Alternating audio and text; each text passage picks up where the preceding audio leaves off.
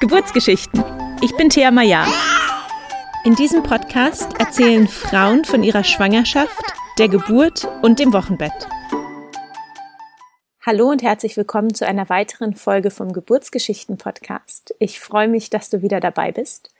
Mein heutiger Gast ist Hannah, die uns von ihrer Schwangerschaft erzählt, die sehr beschwerdefrei verlief und auch erzählt, wie sie ihren ungeplanten Kaiserschnitt sehr positiv erlebt und wahrgenommen hat.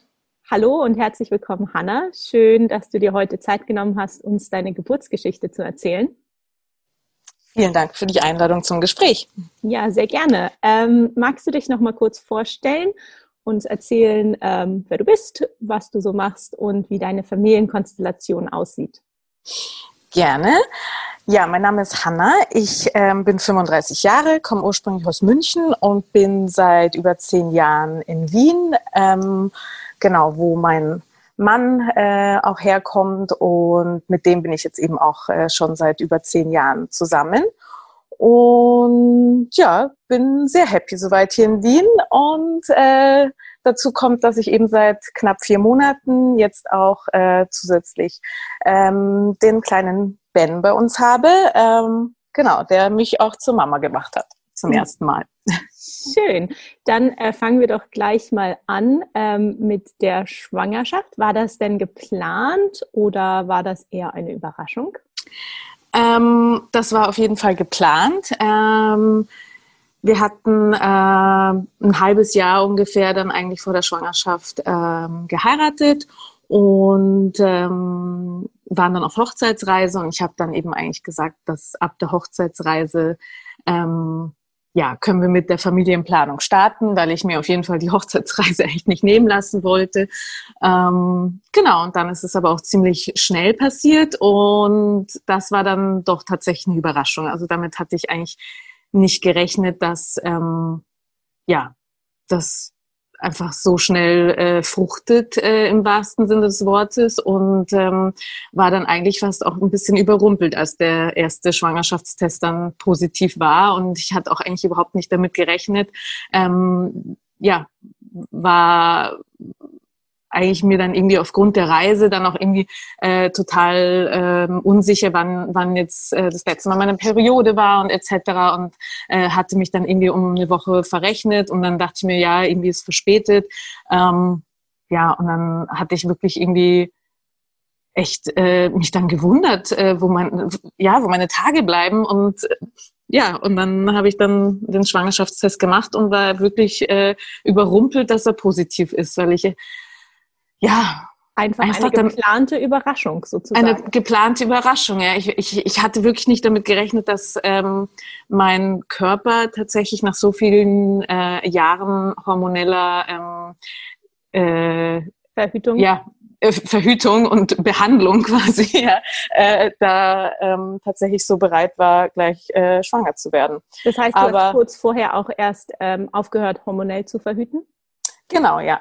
Okay. Hatte ähm, genau kurz äh, dann eigentlich nach, ähm, nach der Hochzeit dann eben aufgehört und ähm, ja, habe einfach auch mir gedacht, der Körper braucht sich ja ein bisschen Zeit, um sich da wieder einzupendeln. Ähm, ja, das genau. Ja aber es war dann natürlich trotzdem sehr schön, ja. Äh, habe mich natürlich trotzdem dann über die Nachricht gefreut, aber ich muss ehrlich gestehen, dass äh, es mir dann eigentlich fast einen Ticken zu früh kam. Ja. War denn dein äh, Mann dabei, als du den ersten Schwangerschaftstest gemacht hast? Ja, war er dabei und ähm, genau, er war natürlich äh, ganz aus dem Häuschen und hat, glaube ich, ähm, äh, zunächst sich auch ein bisschen gewundert, wieso ich da jetzt äh, nicht auch gleich total ausraste. ähm, ja, also die, die Freude kam dann eigentlich auch erst so groß im Laufe der Schwangerschaft. Ich war auch wirklich anfangs tatsächlich recht unsicher. Ähm, ähm, ja, und habe von Untersuchung zu Untersuchung gefiebert. Entschuldige, ja. Ja, ich wollte fragen, hattest du denn ähm, frühe Schwangerschaftsanzeichen, Brustspannen, Übelkeit, so die Klassiker? Oder hast ähm, du es irgendwie anders gemerkt, dass du schwanger bist und dass da ein Leben gar nicht. Wächst? Gar nicht. Das, das war eben das Komische eigentlich an der ganzen Geschichte, dass ich mir gedacht habe, ähm, wieso habe ich denn keine Anzeichen? Der Test ist positiv. Da war ich, glaube ich, schon wirklich in der sechsten Woche äh, irgendwie, ja, also beziehungsweise, ja, ich, ich war schon ein, zwei Wochen nach, also über meine Periode drüber und dachte mir echt so, das kann jetzt irgendwie nicht äh, äh, sein, weil alle sprechen doch davon, dass einem schlecht äh, wird und alle sprechen doch davon, dass man dann irgendwie ähm, ja irgendwelche körperlichen Anzeichen hat und ich hatte nichts. Also ähm, deswegen war ich mir halt eben auch äh, wirklich unsicher, weil ich einfach nicht diesen, diese Veränderung in meinem Körper ge äh, gespürt habe und war dann, wie gesagt, äh, dann das erste Mal beim, beim Frauenarzt und ähm, dann bis zum nächsten Termin und bis zum nächsten Termin war ich eigentlich wirklich immer recht, ähm, ja, unsicher und eigentlich hatte ich, äh, habe ich immer dann gehofft, gehofft, gehofft, dass alles passt, ähm, aber ich hatte nicht, ähm, ja, diese dieses körperliche Gefühl, ähm, da ist jetzt was passiert und es ist immer noch da. Ähm, erst als eigentlich dann ungefähr in der 20. Schwangerschaftswoche ähm, ich das Baby zum ersten Mal spüren konnte, also irgendwelche äh, kleinen Tritte, Bewegungen ähm, spüren konnte, hat sich dieses Gefühl dann auch gelegt. Also es war wirklich einfach ähm, ja lange Zeit eigentlich ein Gefühl der Unsicherheit und ähm, deswegen war da irgendwie anfangs auch so ein bisschen meine, meine Freude gehemmt, ja, weil ich, äh, weil ich mir nicht sicher war, ob es halt eben bei der nächsten Untersuchung noch da sein wird. Ja, ich glaube, ja. Das, ist, äh, das ist schön, dass du das auch so erzählst, weil ich glaube, ähm, viele Frauen, die, die viele Schwangerschaftssymptome haben, wünschen sich immer, dass sie weg sind. Und ich kenne das aus meiner eigenen ja. Erfahrung. Ähm, ich hatte sehr viel Übelkeit und dann an den Tagen, wo mir mal nicht übel war und ich mich nicht übergeben hat, hatte ich genau diesen Gedanken auch immer und dachte, oh, vielleicht ist jetzt irgendwas passiert, vielleicht ist da jetzt kein Herzschlag mehr. Ähm, das kann ich mir sehr gut vorstellen, dass das sehr herausfordernd ist, wenn man sich einfach ganz normal fühlt ähm, und trotzdem schwanger ist und der trotzdem so viel passiert. Ja, das ist insofern lustig, weil natürlich auch viele Freundinnen sagen, nein, sei froh, dass dir nicht die ganze Zeit schlecht ist. Und ja, das stimmt. Natürlich ist es sehr viel angenehmer, wenn man morgens aufsteht und einfach sein Standardprogramm macht und nicht erstmal über der Schüssel hängt. ich, ähm, ja, war mir da echt äh, trotzdem unsicher, weil ich ähm, ja irgendwie äh, mit dem, mit dem Überrumpeltsein, mit dem das schnell geklappt hat, war einfach äh, wirklich lang die Unsicherheit da, dass es ähm, ja vielleicht nicht überlebensfähig ist und äh, so schnell wie es gekommen ist, vielleicht auch wieder verschwindet. Ja, ja. genau. auch okay. ja. Du hast ja dann schon erwähnt, du ähm, warst dann beim Frauenarzt. Ähm, wie hast du dich dann weiter noch auf die Geburt vorbereitet? Hast du dir eine Hebamme gesucht und wie habt ihr euch für den Geburtsort entschieden? Das waren jetzt viele Fragen auf einmal. Mhm. Ähm, ich, ähm, ich wusste, dass ich auf jeden Fall ins Krankenhaus gehen will. Hatte da eben schon im Freundeskreis einige ähm, ja, Erfahrungen mitbekommen von, ähm, von Kliniken hier in, in Wien und habe dann eigentlich ähm, ja, durch Empfehlungen mich dann eben für, für eine Klinik hier in Wien entschieden, die ähm, ja eine Privatklinik, die halt eben ähm, auch für Geburten sehr bekannt ist und dementsprechend war ich da eigentlich ähm, ja schnell ähm, ja hatte ich mich schnell entschieden. Ähm, länger hat das Thema eigentlich mit der Hebamme äh, gebraucht. Ähm, ich hatte dann letzten Endes keine ähm, eigene Hebamme äh, für die Geburt, nur zur Nachsorge, ähm, weil ich mich ähm, eigentlich, ja, ich, ich, ich hatte irgendwie nicht ähm, während der Schwangerschaft äh, einen besonderen Drang, irgendwie mich jetzt äh, mit mit einer Hebamme spezifisch irgendwie mich auszutauschen. Ich habe mich mit Hebammen ausgetauscht, aber ähm, ich hatte jetzt nicht den Drang, dass ich äh, von einer spezifisch irgendwie betreut werden möchte oder sowas. Und ähm, fand eigentlich auch irgendwie die, die Suche nach einer Hebamme selbst nur für die Nachuntersuchung so schwierig. Ähm, habe da wirklich äh, ich, zwei Runden eigentlich gehabt, wo ich mich auf die Suche begeben habe und ähm, ja, beim zweiten Mal wirklich äh, glaube, 25 Hebammen durchgerufen oder angeschrieben, bis ich dann letzten Endes tatsächlich eine gefunden habe, die dann ja, auch wirklich super ja, war. Ja, Wien Aber, hat ja leider einen chronischen Hebammenmangel. Ich ja. glaube, wenn man ähm, eine Kassenhebamme möchte, da gibt es irgendwie nur knapp über 20 für ganz Wien und dann gibt es natürlich die ganzen äh, Wahlhebammen, die ganzen privaten Hebammen, aber die sind auch ähm, ja schwer zu finden.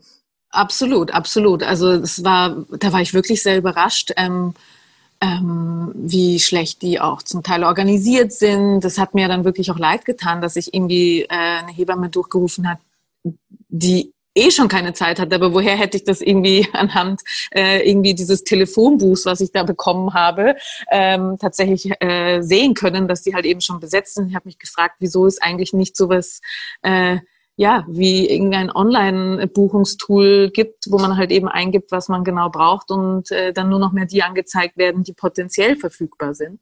Die ähm, gleich neue Business-Idee hier.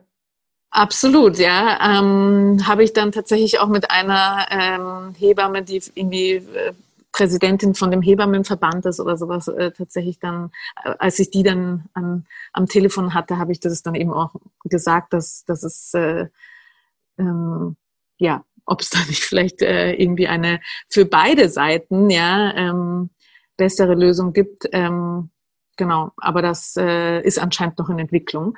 Ähm, genau, aber zurück zum Thema. Also die die äh, Suche nach der Hebamme hat sich dann eigentlich bei mir auch insofern sch äh, äh, schnell ähm, sich ähm, erledigt gehabt, weil ich dann eigentlich ähm, mich auf das Hebammenteam von der Klinik ähm, eben verlassen wollte. Die haben einen super Ruf und ähm, ja, wie gesagt, äh, einige Freundinnen hatten dort in der Klinik auch schon entbunden und haben mir gesagt, dass die wirklich super toll sind. Und dann dachte ich mir, ja, da werde ich in guten Händen sein. Und weder vom Frauenarzt noch von einer Hebamme oder Frauenärztin ähm, war ich dann eigentlich irgendwie ähm, hatte ich das Bedürfnis, dass ich sage, okay, ich möchte jemanden ganz spezifischen dort äh, in dem Raum haben, der mich äh, medizinisch oder seitens der Hebamme halt eben betreut. Und somit war dann eigentlich die, die explizite Suche nach jemandem, ähm, der mich bei der Geburt begleitet, dann ähm, erledigt. Genau. Ja. Gut, und dann ähm, ich weiß ja, dass du einen Geburtsvorbereitungskurs gemacht hast. Den haben wir nämlich gemeinsam gemacht. Ähm, genau. hast du dich außer diesem Geburtsvorbereitungskurs oder hast du und dein Mann, habt ihr euch zusammen noch anderweitig auf die Geburt vorbereitet? Ähm, ich habe tatsächlich viel gelesen. Ähm, ich ähm, hatte auch wirklich irgendwie das Gefühl, dass äh, ich viel Wissen aufholen muss, weil ich ähm, ja irgendwie gefühlt ähm, wenig Ahnung davon hatte.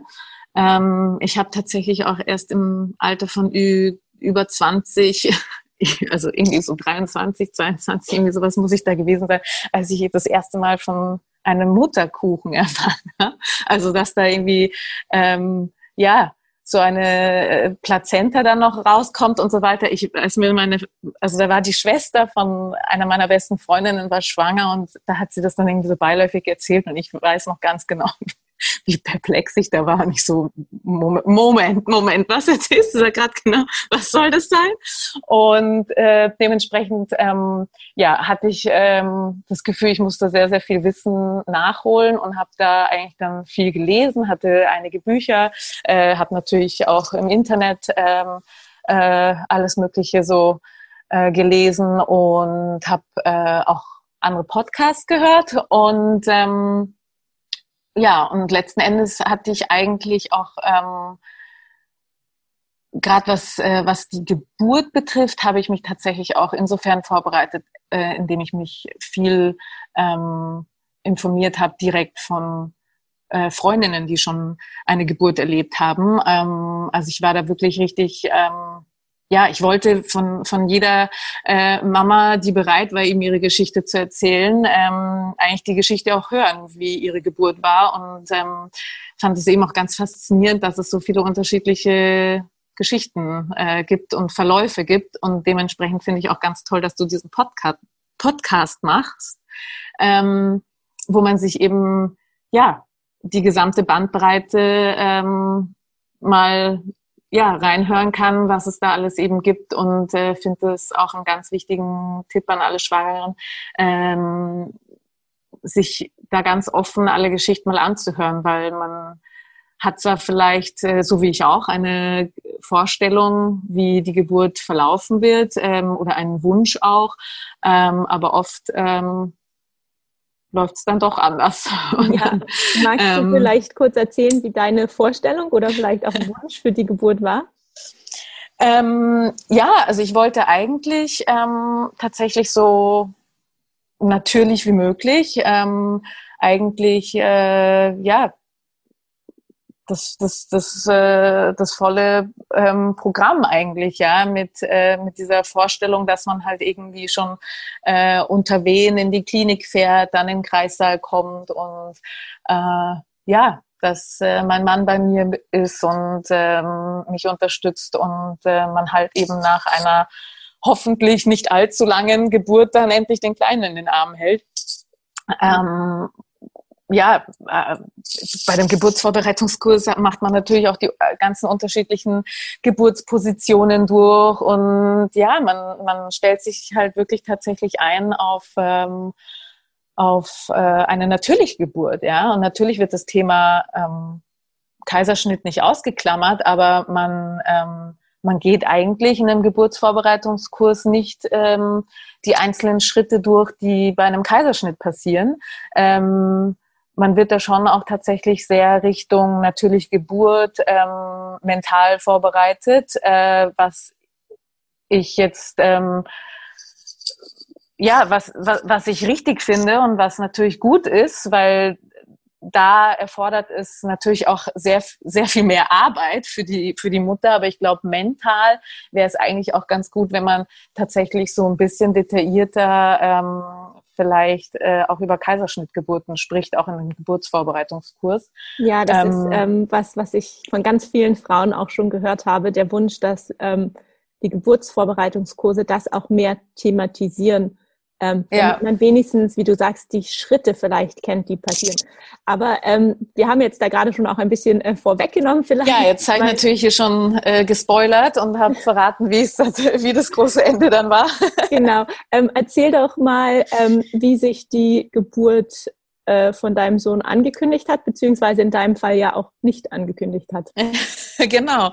Äh, sie hat sich tatsächlich ähm, äh, gar nicht angekündigt, weil ähm, ähm, ja es zwölf Tage erst nach dem errechneten Termin passiert ist. Also es war tatsächlich so, dass ähm, dass äh, ja am Geburtstermin ich äh, in die Klinik gefahren bin zum CTG und es dann hieß, ja, schaut alles wunderbar aus, äh, kommen Sie in zwei Tagen wieder. Und das habe ich dann eben ja mehrmals gemacht.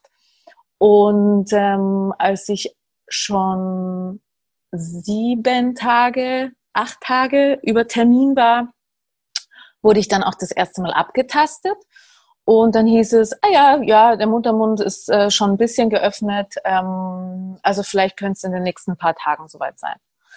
Und ja, da war dann Wochenende und dann ähm, war ich wieder dort und dann hieß es eigentlich, ja, ähm, äh, ja, äh, wenn, wenn, wenn der Kleine jetzt tatsächlich nicht äh, bis zum Montag kommen sollte, dann ähm, werden sie wieder zur Kontrolle kommen und äh, müssten dann eingeleitet werden. Und ich war dann, aha, okay. Und war dann, ja, eigentlich nicht verunsichert, aber dachte mir halt, okay, ja, würde ich jetzt aber eigentlich noch gerne irgendwie versuchen, dass er jetzt halt so kommt und habe dann alle möglichen wehenfördernden ähm, ja, Mittel äh, eingenommen, also äh, keine großartigen Mittel eigentlich jetzt in dem Sinne, aber ähm, auch wehenfördernde Tätigkeiten. Also ich habe alles mögliche an, an Himbeerblättertee und äh, eine heiße Badewanne genommen. Bei der Akupunktur war ich sowieso. Ähm, was, da muss äh, man vielleicht kurz zu sagen, die heiße Badewanne, das war ja ähm, im August und es war sowieso schon 30, 35 Grad zu der Zeit. genau. Also ich habe da trotzdem mich nochmal in die Badewanne auch gelegt und dachte mir, ist es die Entspannung? Ich weiß es nicht. Ist es, äh, ja, ich habe mich wirklich auch äh, mehr und mehr natürlich dann, weil man halt sowieso Zeit hat und wartet, ja, dann auch irgendwie ähm, mental irgendwie versucht, jetzt äh, locker zu lassen, weil ich ähm, ja, ich, ich muss sagen, ich habe die Schwangerschaft sehr, sehr, sehr genossen und ähm, also ich hatte natürlich von der anfänglichen Unsicherheit erzählt, aber danach, sobald ich das Baby gespürt habe, habe ich eigentlich die Schwangerschaft wirklich super, super genossen und habe äh, nie irgendwelche ähm, Beschwerden gehabt, habe bis zum Schluss gut geschlafen und hatte natürlich dann im Sommer auch äh, geschwollene Beine, aber sonst äh, habe ich bis zum Schluss Sport gemacht und bin mit dem Fahrrad gefahren und alles. Aber ähm, ich war dann echt so, ist es, ist es das, dass ich irgendwie nicht äh, let go, dass ich halt irgendwie nicht äh, loslassen kann und weiß ich, habe dann natürlich im Kopf mir gedacht, okay, puh, alles gut, alles äh, fein, komm doch jetzt endlich und habe dann eben tatsächlich auch so, ja, versucht, ähm, es äh, dem Baby eigentlich gut zuzureden, dass es jetzt kommt. Und ähm, ja, also aber es ist nichts passiert. Also man, man wartet da und wartet da und ja, und dann ist dieser besagte Montag dann gekommen, wo ich in die Klinik gefahren bin. Das war dann eben Tag 12 nach Geburtstermin. Äh, man fängt dann natürlich auch an, äh, den Termin nochmal äh, nachzurechnen, ja, ob der jetzt wirklich stimmt. Habe nochmal irgendwie im Kalender danach geschaut, wann hatte ich denn jetzt die letzte Periode und alles. Also es war irgendwie sehr, ähm, ja, es kommt dir dann halt irgendwie komisch vor und ich fand es immer eigentlich sehr, sehr, sehr nett, ähm, wenn, wenn, wenn Freunde und Familie halt gefragt haben, ja, äh, was tut sich denn? Ist alles in Ordnung und so weiter. Also mich hat das jetzt überhaupt nicht äh, gestört oder gestresst, aber ja, man weiß, man weiß es dann halt auch nicht genau, was jetzt genau los ist. Und ähm, weil die CTGs eigentlich auch eben alle zwei Tage recht äh, gut aussahen, hatte ich halt eben eigentlich jetzt keine große Angst in dem Sinne. Ja, seid naja, ihr dann schon mit der gepackten Kliniktasche dann an dem Montag äh, gefahren, weil ihr wusstet, heute passiert dann die Einleitung, oder? Genau. Und das war dann echt tatsächlich auch irgendwie ein bisschen komisch, dass man jetzt ähm, aufwacht in der Früh und sich denkt, sich denkt ähm, also ja, heute ist der Tag, an dem mein Baby wahrscheinlich geboren wird. Ja. Ähm, Konntest du schlafen in der Nacht davor? Ja, also geschlafen habe ich immer wie, also wenn ich ein Talent habe, dann ist es wirklich immer gut schlafen. Wunderbar. Das heißt, du bist ganz ausgeschlafen und erholt in die Klinik gefahren? Genau, ich bin ausgeschlafen, erholt, ähm, äh, mit der gepackten Tasche und meinem Mann äh, eben in die Klinik gefahren und ähm, ja, es ist irgendwie komisch, wenn man natürlich mit einer ähm, natürlichen Geburt rechnet, dass man dann weiß, okay, es wird jetzt wahrscheinlich heute soweit sein, ja. Ähm, und ja, und dann wieder ans CTG, wieder an sich alles in Ordnung. Ähm, ja, und dann kam der Gynäkologe und äh, hat gemeint, ähm, ja, da sind wir ja wieder, ist der Kleine immer noch nicht gekommen. Und hat dann eben äh, erzählt, dass er jetzt einleiten wird. Und ähm, habe dann eben natürlich noch gefragt, wie das tatsächlich jetzt genau passieren wird. Ähm, und bei mir war es dann eben eine Vaginaltablette, die mir eingeführt worden ist. Und ja, das war schon äh, sehr unangenehm, äh, als mir das dann irgendwie eingeführt worden ist. Also das wurde, ja, das musste anscheinend wirklich direkt an den Muttermund gelegt werden oder was, aber ich, also ich fand es furchtbar unangenehm. Ähm, und ähm, dann hieß es, äh, ja, jetzt ähm, bitte einchecken, ist das Zimmer beziehen und ähm, äh, abwarten. und ähm, wir hatten sowieso dann auch äh, schon im Vorfeld ähm, den Corona-Test gemacht. Ähm, und dann konnte eben auch mein Mann ähm, direkt danach dann ähm, einchecken ins, Ho äh, ins Hotel, sag ich schon, ins, ins ähm, in die Klinik. Und ähm, wir waren dann eben auf dem Zimmer und äh, das war dann eben so ja, frühes, frühes Mittagessen, was ich dann äh, gegessen habe. Also es war dann so gegen elf, halb zwölf, habe ich dann noch, noch kräftig gegessen, weil ich mir gedacht habe, so, ich muss jetzt nochmal äh, Kraft tanken, bevor es jetzt dann losgeht. Und ähm, ja, aber in, in dem Sinne ist jetzt, äh, hat sich noch nichts äh, groß angekündigt. Und dann, ja, war es, glaube ich, zwölf. Und dann haben furchtbare Wehen eingesetzt. Nicht keine starken, ähm, äh, aber wirklich so konstante Wehen, also eine in einem durch eigentlich die ganze Zeit, wo ich mich echt gefragt habe, wo, wo, wo sind diese Wellen, von denen wir im äh, Geburtsvorbereitungskurs äh, gelernt haben? Wo sind die Pausen, die man dann bekommt?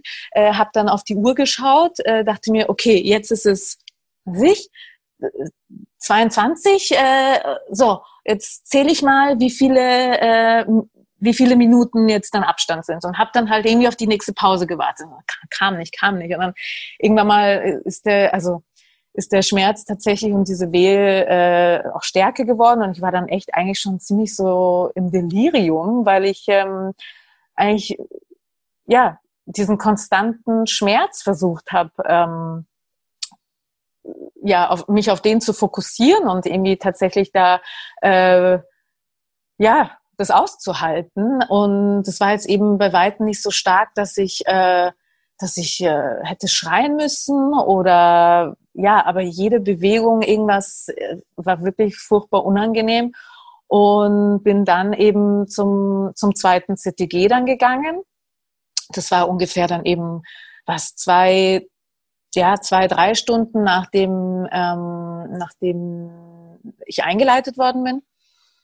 Und dieses, diese CTG-Kontrolle war dann irgendwie ja recht äh, lustig. Ähm, wie gesagt, ich habe es äh, eigentlich dann nur noch mehr so ein bisschen Delirium äh, mitbekommen.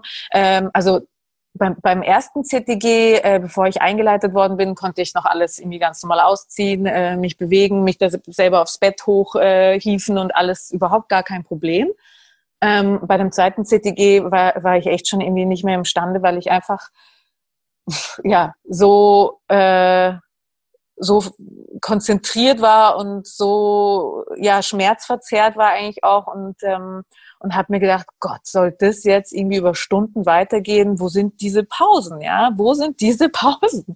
Und ähm, bei diesem CTG war es dann auch so, dass die Herztöne vom vom Kleinen halt irgendwie ein bisschen langsamer waren.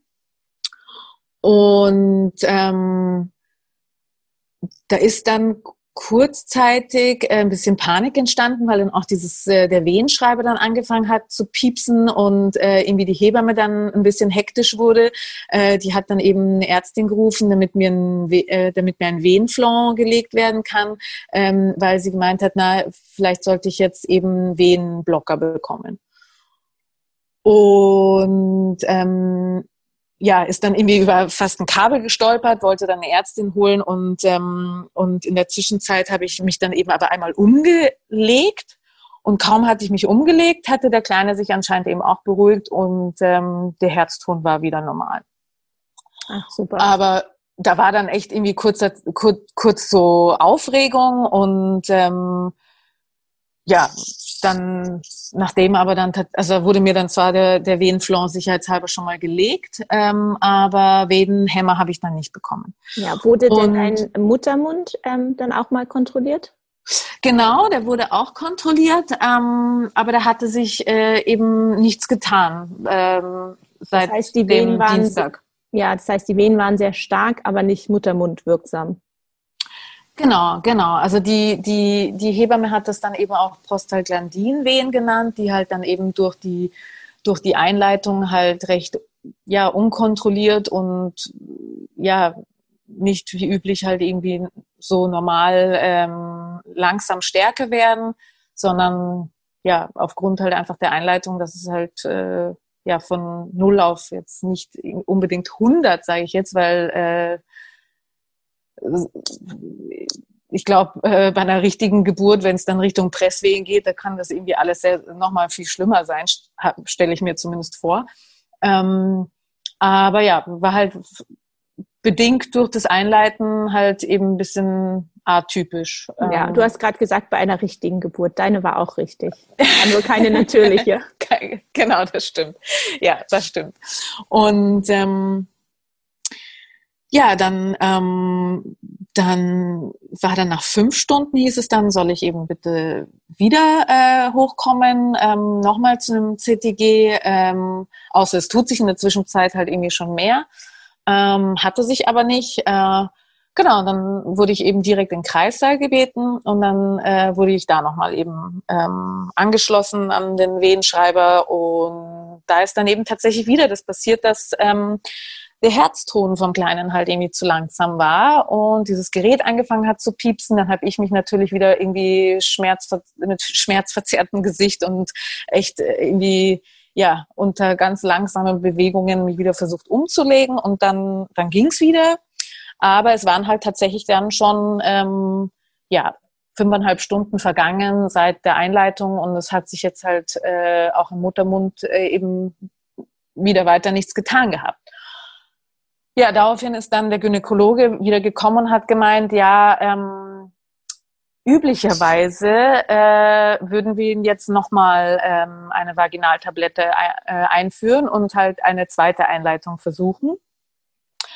Aber unter Anbetracht dessen, dass wir halt eben jetzt sowieso schon zwölf Tage drüber sind, ähm, das CTG jetzt halt irgendwie die, die letzten zwei Male halt äh, ja, sich zwar irgendwie durch das Umlegen sich nochmal gebessert hat, ähm, aber es kurzzeitig halt eben auch kritisch äh, aussah und beim Muttermund sich irgendwie auch gar nichts tut. Ähm, er würde sehr empfehlen, ähm, dass wir jetzt vielleicht dann doch eine Kaiserschnittgeburt vorbereiten. Und hat mir dann auch gesagt, wenn Sie das absolut ablehnen, dann können wir auf jeden Fall äh, nochmal auch einleiten. Aber dann müssen wir uns bewusst sein, dass es dann womöglich, wenn es dann weiter Komplikationen gibt, dass es zu einem Notfall-Kaiserschnitt kommen kann. Ähm, was dann natürlich äh, ja mehr Hektik und ähm, ja einfach ein bisschen ja nicht mehr so angenehm sein kann, ähm, weil jetzt könnten sie halt eben alles noch in Ruhe vorbereiten, ähm, alle Ärzte zusammenrufen und genau das eben in Ruhe durchführen. Wie war das oh. für dich, als der Arzt das vorgeschlagen hat? Ähm, also ich muss sagen, mein Mann hatte mich tatsächlich in dieser gesamten Wartezeit äh, auf, dem, auf dem Zimmer dann eben schon darauf vorbereitet ähm, und hat gemeint, äh, du vielleicht, äh, vielleicht wird es doch eine Kaiserschnittsgeburt. Äh, ja, und hatte mich eigentlich wirklich mental so darauf vorbereitet. Und ich muss sagen, ich hatte mich, äh, trotzdem, dass ich natürlich äh, gebären wollte, ähm, mich äh, nie a priori jetzt einer, Schwa äh, einer Kaiserschnittgeburt halt eben, äh, das habe ich das nicht abgelehnt. Ja, also ich habe das immer als äh, letzte Option auf jeden Fall auch äh, absolut in Betracht gezogen und habe mich jetzt nicht komplett dem versperrt. Ja. Natürlich war ich aber nie so weit, dass ich jetzt gesagt hätte, okay, ich äh, schaue mir jetzt äh, irgendwie die unterschiedlichen äh, Abläufe an, die es bei einer Kaiserschnittgeburt halt irgendwie geben kann. Ähm, äh, aber ja, hat, war dem tatsächlich offen und ähm, habe dann eben auch dem Arzt gesagt, ja, äh, dann machen wir das so, ja, ähm, habe den Ratschlag angenommen und bin äh, im Nachhinein auch äh, sehr, sehr froh, dass ich zum einen halt eben ähm, diesen Ratschlag angenommen habe und zum anderen halt eben auch äh, ja offensichtlich das, das Mindset äh, die ganze Zeit hatte, dass, dass auch eine Kaiserschnittgeburt letzten Endes vielleicht eine Option ist. Ja, also dass ich mich dem nicht gegen verwehrt hatte die ganze Zeit. Und ähm, ja, wie ging es dann weiter? Also ich wurde dann ähm, für die Operation vorbereitet, bin ähm, ja bin dann eben in, in, in, in den OP-Raum äh, gerollt worden. Mein Mann war dann eben auch äh, mit dabei und ähm, das war für mich alles sehr, sehr, sehr aufregend, weil natürlich nicht nur ähm, per se. Ich wusste natürlich, dass, dass ich jetzt dann gleich den Kleinen in den Arm halten werde. Ähm, aber auch für mich, es war mein allererster Krankenhausaufenthalt.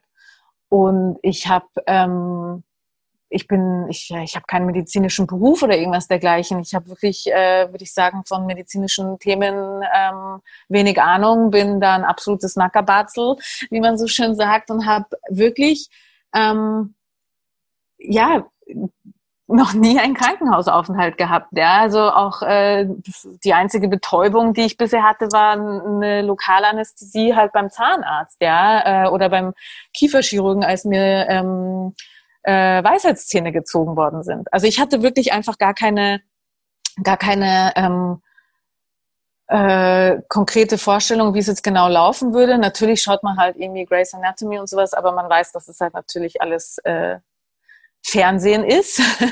und, und bei Grey's Anatomy zeigen sie ja, glaube ich, auch keine Kaiserschnitte. Gab es denn irgendwas an dieser Prozedur, das dich dann vielleicht äh, besonders überrascht hat oder äh, verunsichert?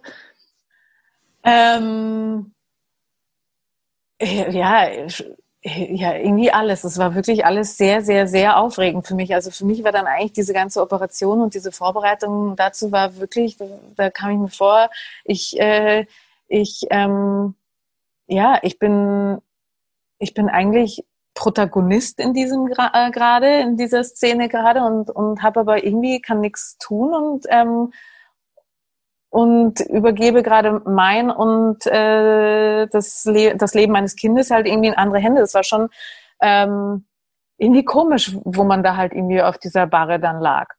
Und ähm, ich habe, also ist, Gott sei Dank, Gott sei Dank war das wirklich eben keine äh, Notsituation in dem Sinne. Also es war schon ein, eine Akutsektio, aber es war ähm, in dem Sinne kein Notfall. Ähm, äh, Kaiserschnitt.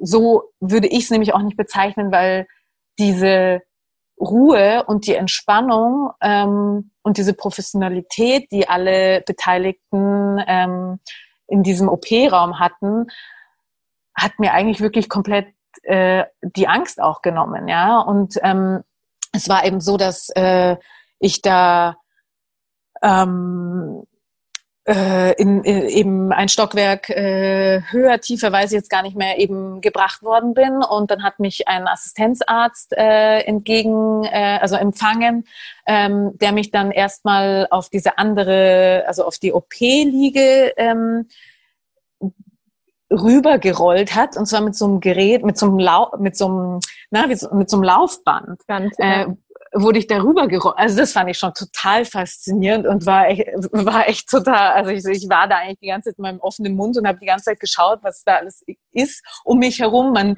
man schaut natürlich dann auch aus einer anderen Perspektive, weil man da liegt und nicht aufrecht steht. Und, ähm, und auch dieser Assistenzarzt war so nett. Der hat natürlich die Zeit gehabt, sich mir vorzustellen, hat gemeint, ähm, wir bereiten jetzt alles vor und wenn irgendwelche Fragen sind, äh, ich bin da, ich bin im Raum, ähm, mein Name ist so und so, äh, ruf mich einfach und ähm, der hat, ich habe ihm dann erklärt, das ist mein erster Krankenhausaufenthalt, ich habe von keinem irgendwie jetzt wirklich eine Ahnung, was passiert und ob er mir halt wirklich so ein bisschen die Schritte erläutern könnten, was passiert, ja, auch natürlich um um so ein bisschen ja, sich selber zu beruhigen und alles, äh, war ich da echt recht froh, äh, ja, dass, dass dieser Assistenzarzt da war und ähm, der hat dann eben gesagt, welche Ärzte jetzt dabei sein werden, welche anderen Personen im Raum sein werden, ähm, wie lang es ungefähr dauern wird, etc. etc. Wo, wo, ja, wo im Raum sich so ein bisschen was befindet. Also, also das war wirklich für mich eine große, große Hilfe, dass ich da einfach jemanden hatte, der ja, so ein bisschen Ansprechpartner für mich war. Dann ist aber auch die Hebamme dann äh, mit meinem Mann in den OP-Raum gekommen und war, die waren dann auch natürlich eine zusätzliche Stütze. Aber während die ähm, eben noch nicht da waren oder sich gerade umgezogen hatten, äh, haben, äh, war es eben so, dass ich äh, da auch äh, eben mich gut betreut gefühlt habe. Und ähm, ja, die Anästhesie war, äh, ähm, war anscheinend recht schwierig, ähm, weil mir da, also es hat anscheinend mehrmalige Versuche äh, gebraucht, bis sie da eben tatsächlich die richtige Stelle ge äh, gefunden haben mit dieser riesen Nadel. Und ja, dann äh, war das echt ein sehr, sehr, sehr stranges Gefühl, da eigentlich irgendwie komplett äh, ab, ab äh, Bauch, ja, seinen, seinen Körper nicht mehr spüren zu können. Und ähm, ja, also es war irgendwie äh, ja ein schräges Gefühl und ähm, und kurze Zeit später ähm, war der Kleine dann auch schon da, ja. Und dann hat sich eben ähm, herausgestellt, er hatte die Nabelschnur zweimal ähm, recht fest um den Hals. Und aufgrund dieser ganzen Anspannung hatte er halt eben auch schon, ähm, ja, äh, war auch schon Mekonium im Fruchtwasser. Und ja, hat dann eben der Gynäkologe auch gesagt, gut, dass wir nicht noch länger gewartet haben, ja, ähm, weil der Kleine musste dann auch, ähm, äh, na, das musste dann mit einer Sonde auch ausgesaugt werden und sah am Anfang eben nicht so, ähm, also es war jetzt nicht, äh, ich glaube, super, super kritisch, aber doch ein bisschen. Ein bisschen ähm, schlapp ein bisschen schlapp war und er, er war halt nicht gleich äh, dieses, äh, dieser, dieser erste Schrei dann war anscheinend irgendwie äh, nicht da und auch, äh, ja, das Atmen fiel ihm anscheinend eben schwer. Und dadurch wurde er dann ähm, äh, neben mir einmal äh, eben auf dieser äh, auf, ja, auf so einer Neugeborenen, also wo die Neugeborenen dann hingelegt werden, auf, bei so einer Station dann eben ähm, vom Kinderarzt gleich eben untersucht. Das heißt, sie haben ihn dir quasi hingelegt, dass du ihn sehen konntest und er wurde dann neben dir untersucht. Ähm, genau, dieser Tisch war auf der Seite, ähm, aber auf der Höhe ungefähr von meinem Kopf. Also sprich, ich ko konnte dann meinen Kopf eben auf die rechte Seite drehen und konnte ihn dann eben halt sehen, ähm, wenn nicht gerade irgendwie der Kinderarzt oder so daz äh, dazwischen stand. Ähm, genau. Ähm, ich war mir dann eben nicht ganz sicher, wie das jetzt eben in dem Krankenhaus gehandhabt wird bei, ähm, bei Kaiserschnitten, weil ich hatte dann eben ähm, schon mitbekommen, dass es halt in manchen üblich ist, in manchen nicht so, dass man halt dann auch nach einem Kaiserschnitt ähm, bonden kann. Also sprich, dass die Babys halt einem auf die Brust gelegt werden. Und da war ich mir jetzt eben nicht ganz sicher, passiert das jetzt hier, passiert es nicht? Und dann war es eben so, dass ähm, der Kleine eingepackt worden ist von der Hebamme und mir dann eben kurz eigentlich nur so äh, an den Kopf gehalten worden ist. Wir konnten uns dann kurz so abbusseln und beschnüffeln. Aber die Hebamme ist dann eben mit dem Kinderarzt und mit meinem Mann ähm, kurze Zeit danach halt eben aus dem OP-Saal gegangen. Und ähm, dann, hießen die, äh, dann hieß es ja, die gehen jetzt eben kurz auf die Neugeborenenstation in Untersuchung. Und ähm, äh, der Papa äh, kommt dann kommt dann gleich wieder zu ihnen. Äh, die, sie sehen sich dann wieder im Aufwachraum. Und ähm, ich war dann halt eben, ich lag da und schaust dann halt irgendwie nur so mit deinem Kopf herum, äh, schaust ihm so eben hinterher. Und äh, ja, und dann war ich so, oh ja, jetzt ist er da und war dann eigentlich eh total erleichtert und froh, dass alles gut ist und hatte eigentlich dann äh, gar nicht so verstanden tatsächlich, dass, dass es jetzt eigentlich wirklich äh, eine kritische Situation war. Ja? Ähm, und ich habe im Nachhinein, und ich bin auch, da bin ich eigentlich dann auch wieder froh, dass ich nicht zu viele Informationen hatte. Ich, manchmal, manchmal sollte man sie haben, manchmal nicht. Aber da war ich dann echt tatsächlich froh, dass ich zu dem Zeitpunkt das noch nicht wusste und erst im Nachhinein von meiner Freundin erfahren habe, die auch eine Kaiserschnittgeburt hatte im, im, im, in derselben Klinik, dass, dass da, ähm, dass sie schon das Baby auf die Brust bekommen hat, direkt äh, nachdem es eben äh, ähm, ihr aus dem Bauch genommen worden ist. Und dann äh, dann dachte ich mir so, was, echt? Bei dir war das so, aber bei mir nicht? Und ich meine, gut, da, da waren dann eh, glaube ich, schon ein, zwei Wochen vergangen nach der Geburt. Aber da war ich echt froh, dass ich das zum Zeitpunkt der Geburt nicht wusste, weil ich ansonsten mir, glaube ich, große, große, große Sorgen gemacht hätte. Ja. äh, ob, ob eben tatsächlich alles in Ordnung ist. Und ähm, ja, und dann wurde ich ähm, dann wurde ich da eben äh, zugenäht und ähm, fand das, also war da wirklich total in Ordnung damit. Äh, ich hatte, ich, ich fand es wirklich in dem OP-Saal so absurd es klingt. Ich habe mich da wirklich wohl gefühlt. Ja? Ich habe dann den Gesprächen von vom vom, äh, vom ähm, na, vom Gynäkologen und äh, von der OP-Schwester und von anderen, äh, die da eben noch da waren, so zugehört und habe dann auch mit dem Anästhesisten noch ein bisschen geplant. Also ich, ich fand das wirklich eine richtig ähm, entspannte, angenehme Situation dort und wurde dann eben auch in den Aufwachraum äh, geschoben, wo ich dann mir gedacht habe, okay, jetzt, jetzt kommen die dann irgendwann. Und ähm, ja, war dann eigentlich in der Wartezeit äh, ziemlich beschäftigt, mich irgendwie mehrmals zu übergeben, weil ich hatte ja noch äh, ganz äh, brav äh, mich äh, äh, also Mittag gegessen und, äh, und mich gestärkt, damit ich halt eben für, für eine natürliche Geburt vorbereitet bin. Und ja, habe da wirklich äh, erstmal alles ähm, ja, Entschuldigung, dass ich das so sage, aber wirklich erstmal richtig rauskotzen müssen und war echt komplett erledigt. Ähm, die Übelkeit, die in der Schwangerschaft nicht da war, kam dann in einem Schwall. Es kam in einem Schwall dann wirklich. Also da war ich, äh, weiß ich gar nicht, wann ich das letzte Mal mich so, so ausgiebig übergeben habe. Und gleichzeitig hat es dann angefangen auch, dass mein Körper äh, juckt, weil halt eben diese Anästhesie nachgelassen hat und es hat dann irgendwie bei mir echt, ähm, ja, äh, ganz schön gejuckt.